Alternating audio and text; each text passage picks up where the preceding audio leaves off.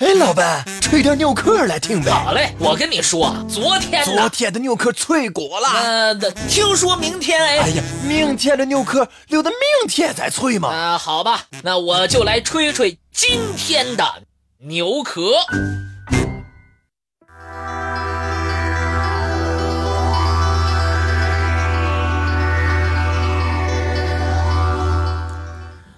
伊拉克首都巴格达。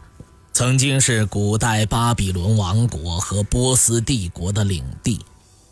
伊拉克博物馆收藏了大量古代文物，在众多的藏品当中，有一只简陋的小陶罐，被誉为考古学领域最令人吃惊的发现，因为它是两千多年前的一个古电池的外壳。一九三六年，巴格达市一群筑路工人在施工的时候，发现了一个古代波斯时期的石棺，上面刻着许多古波斯文字。人们马上把这一发现报告给伊拉克博物馆的考古学家。经过两个多月的发掘，石棺被打开了。里面保存了大量公元前二百四十八年到公元前二百二十六年古波斯时期的珍贵文物，比如一串由六百一十三颗珍珠组成的巨大念珠，大量的金银器皿。但是，考古学家卡维尼格却被其中一个陶罐吸引了。这是类似花瓶的陶器，高十五公分。边沿已经有一些破碎了，上端为口状，瓶里装满了沥青，沥青中有一个铜管，高九厘米，直径二点六厘米。铜管顶端有一层沥青绝缘体，铜管里也有一层沥青绝缘体，还有一根铁棒，高出沥青一厘米，有一层灰色偏黄的物质覆盖着。看上去像是一层铅。铁棒下端比铜管长出三厘米，使铁棒和铜管隔开。铁棒上面有明显被酸性液体腐蚀过的痕迹。这个陶罐看起来似乎是一个化学仪器，它怎么会和金银珍珠一起作为陪葬品呢？经过鉴定。伊拉克博物馆馆长、德国考古学家卡维尼格宣布，这是一个古代化学电池，只要向陶罐内倒入一些酸或碱性水，它就可以发出电来。众所周知，对电池原理的认识以及对它的运用，都需要现代科学知识。电池是一八零零年由物理学家福达发明的。两千多年前的古波斯人怎么可能发明出电池呢？卡维尼格的消息一宣布，质疑和指责的声音就接踵而至。不过，更多的科学家表示了审慎的态度。英国科学博物馆秘书长。化学家温东的观点可为可以作为一种代表。他认为，卡维尼格的论断太令人震惊，也太不可思议。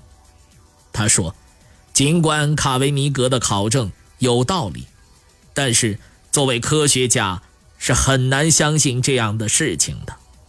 如果考古发现能够在科学上被确认成立，那么……”这将是人类科学史上的重大事件。就在反对之声纷至沓来的时候，卡维尼格突然失踪了，那些古电池也不见了。于是有人说他是骗子，做贼心虚躲起来了；也有人说他夹着尾巴逃跑了；有人甚至断言他是一个疯子。然而，几个月之后，卡维尼格出现在了柏林。这次，他带来了一个更加令人震惊的消息：根据出土文物当中共有可装配十个电池的材料来分析，这些电池当时是被串联使用的。串联这些电池的目的，则是通过电解法将金涂在雕像或装饰品上。原来，卡维尼格带着他的那一个古电池回柏林做了一系列实验，最终证明他的论断是正确的。卡维尼格这两个发现引起了全世界考古界、科学界的哗然。虽然他的论断长时间没有得到考古界的一致公认，但仍有很多科学家采用各种手段试图解开这个难解的谜。他们用科学的方法做了很多次实验，试图推断出这个古电池的用途。一九七零年，德国学者。艾琳·艾杰巴德西抱着科学求实的态度，决心亲自做实验来验证这个传闻。他按照巴格达电池的样子，制作出了一些铜管、铁棒、陶瓶，完整复制了一个古电池。在实验中，艾杰巴特西取来了一些新鲜的葡萄汁儿，倒入电池当中，奇迹出现了。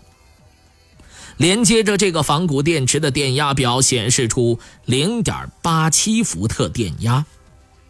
在确定这个古电池可以发电后，埃杰巴特西又做出了一个电解镀金实验。他把一个小雕像吊起来，先涂上一层金粉水，然后接通电池的两极。两个多小时之后，一个金光闪闪的涂金雕像。出现在了他的眼前。艾杰巴特西又做了几次类似的实验，终于证实了卡维尼格的推断。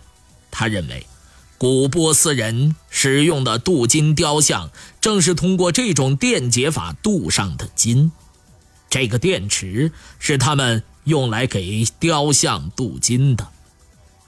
美国科罗拉多大学保罗凯泽也做了一些实验。他的实验结果和艾杰巴特西不同，他认为这些古电池是古波斯医生的工具，但是在不知道电摇鱼可以用来麻醉的时候，医生们就把它作为替代品使用。当他们为患者动手术的时候，利用这个古电池起到局部麻醉的作用。这种观点虽然和德国科学家不同，但是。也证明了古电池的真实性。直到今天，巴格达电池还是没有得到全世界考古界的一致公认，它仍然是一个科学之谜。随着人类对科学的不断探索，这个重大的科学之谜一定会被揭开。